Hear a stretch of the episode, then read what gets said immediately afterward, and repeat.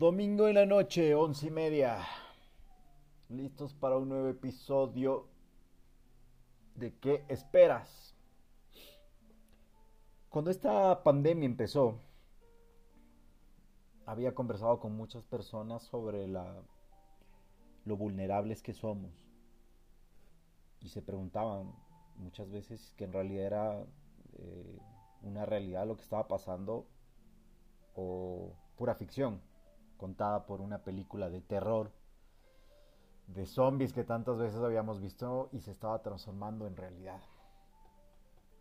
De ahí venía el capítulo de Somos Vulnerables. Nos estancamos en un tráfico mental. Nos enfocamos horas de horas en analizar lo que sucederá el día de mañana.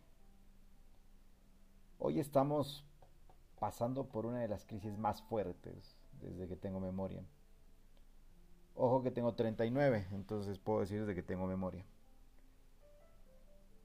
Esta pandemia declarada por el bendito virus, que no hay como ni siquiera expresarlo porque te bloquea Facebook para promocionar. Pero es el bendito virus que acababa de descubrir ese instante lo peor del ser humano, que lastimaba más que cualquier enfermedad viral o bacteriana. Así es. Estamos descubriendo lo oculto que teníamos guardado y lo estamos expulsando a nuestro entorno, que nos vale menos que una funda de plástico en el mar. Ahora las mascarillas. Entonces creo que somos vulnerables al desconocimiento que genera pánico descontrolado por entender que somos extremadamente externos.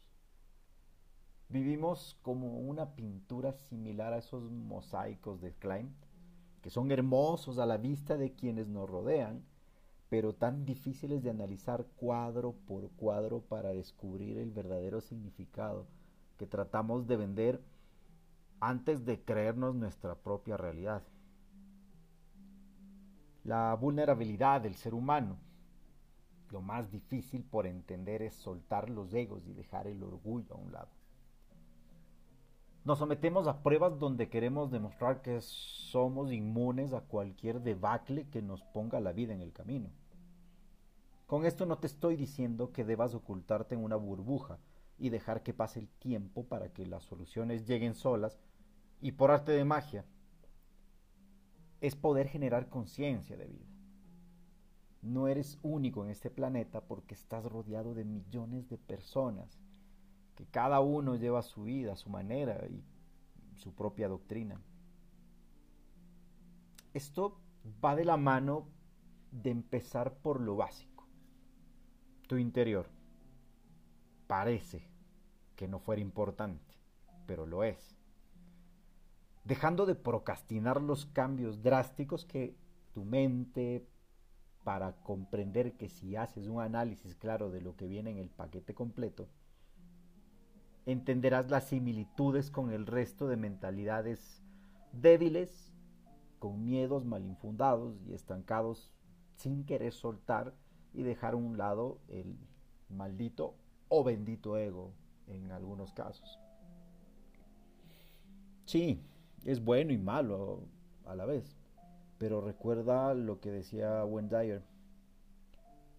No puedes controlar siempre lo que sucede en el exterior pero puedes controlar lo que sucede en tu interior.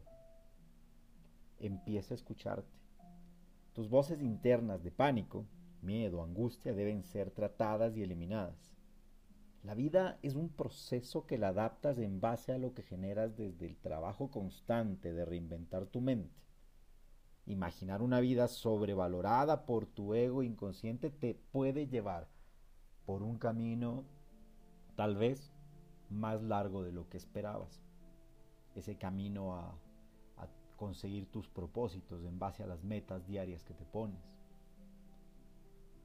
El verdadero significado de vivir, para mí yo creo que es ser feliz. Suena estúpido, yo lo sé. Todo el mundo habla de ser feliz, sé feliz, pero nadie te dice cómo.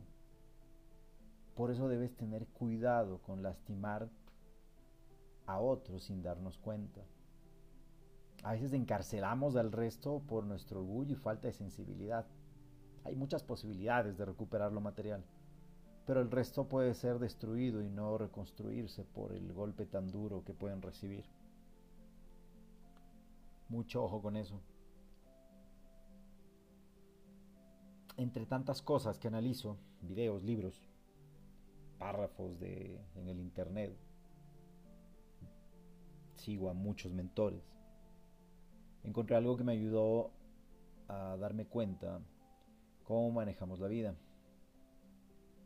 Brian Dyson, en una de las charlas que dio en la Universidad de Georgia Tech, después cuando decidió retirarse de Coca-Cola, nos pedía que imaginemos la vida como un juego de malabarismo con cinco bolas que estarán flotando en el aire. Cada una de ellas las pondremos un nombre. Trabajo, la familia, la salud, amigos, espíritu. Y tomar en cuenta que la primera es del trabajo y es de goma. Si se cae, regresará.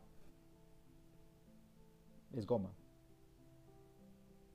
Dará unos brincos, pero no se dañará. Las cuatro restantes son extremadamente frágiles. Si las descuidamos, se caerán, se lastimarán y hasta pueden romperse. Jamás volverán a ser las mismas. Por eso es indispensable probar tus límites. Es necesario y a veces es positivo. Eso no quiere decir que debes romperte en el proceso ni tampoco romper a los demás. Hoy más que nunca somos vulnerables. Toma una pausa, respira, analiza, pero jamás te olvides de ser feliz. La felicidad es una decisión personal, no dependes de nadie, no hay pandemia que te la quite, ni persona que se vaya en el camino que se la lleve.